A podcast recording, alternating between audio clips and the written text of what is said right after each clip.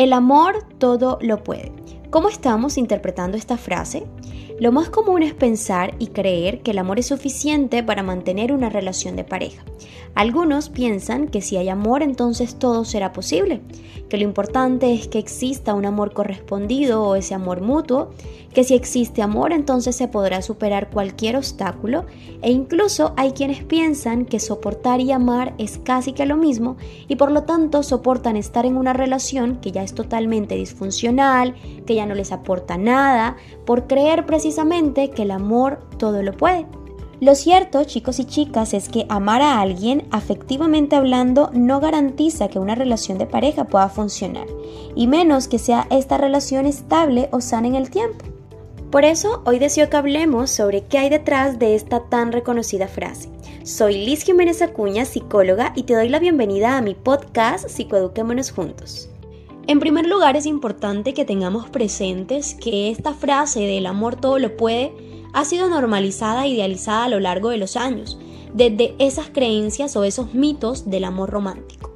Cuando hablamos de mitos del amor romántico hace referencia a todas esas a todos esos ideales, a todas esas creencias que llevan a generalizar lo que es el amor, lo que es el amor verdadero, hacen parte de la cultura, de la sociedad y normalizan conflictos y violencias en una relación.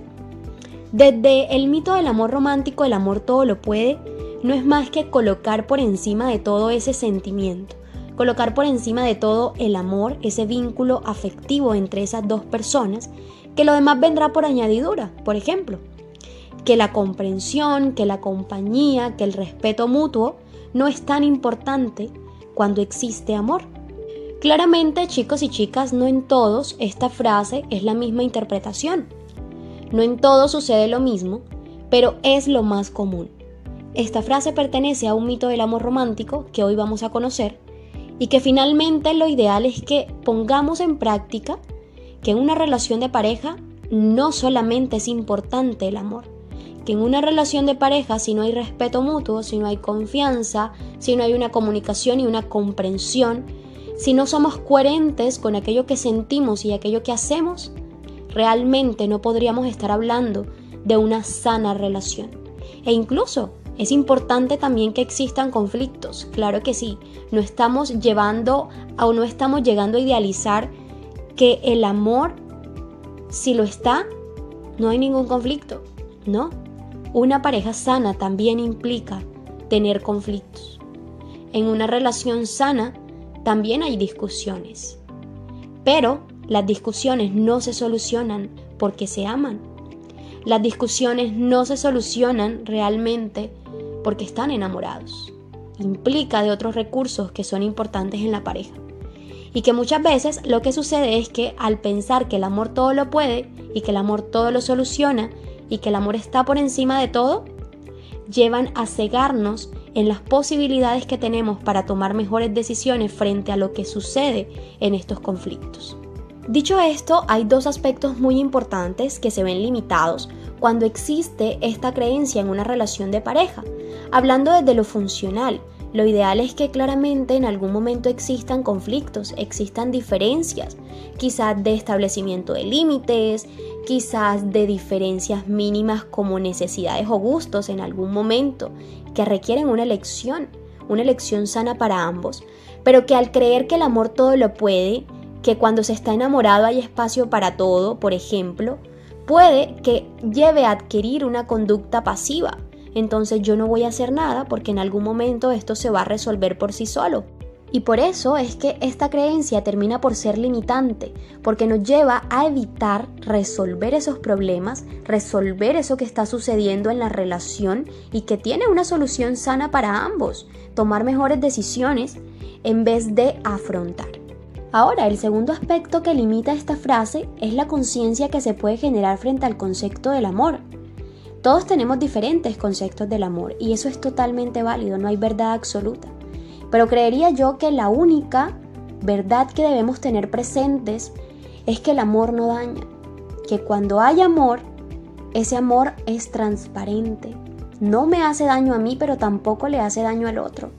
Y es muy importante que tengamos claro eso que el amor no daña, Si bien el amor claro que es primordial para mantener y construir una relación de pareja, porque si no hay amor difícilmente vamos a estar con una persona, pero el amor no es lo único necesario para eso.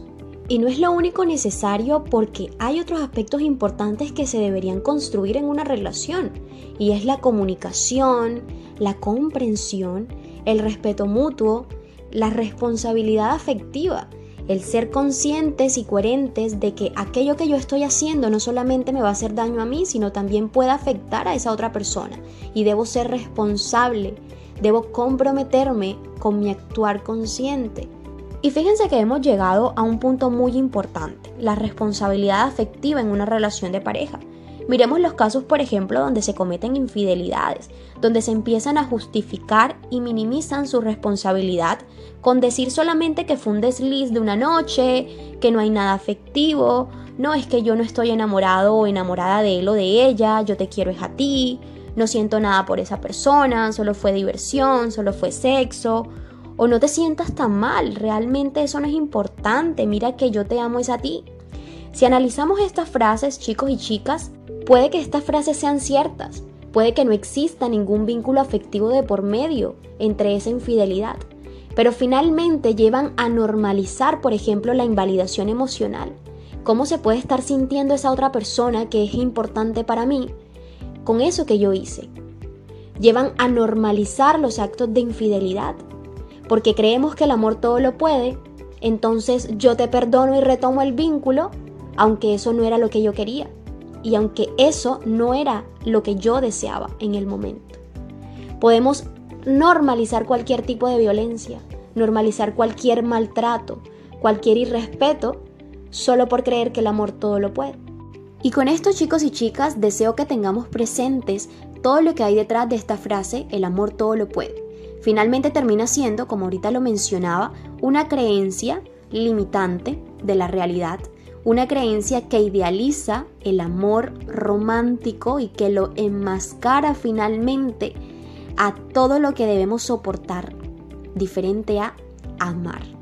Y al estar en una relación de pareja, el amor, el cariño, el afecto que puede existir entre ambos no va a ser suficiente. Tampoco es una garantía de que sea estable en el tiempo. Gracias por escucharme, espero que haya sido de tu agrado, que hayan aprendido algo nuevo y te espero en un próximo episodio.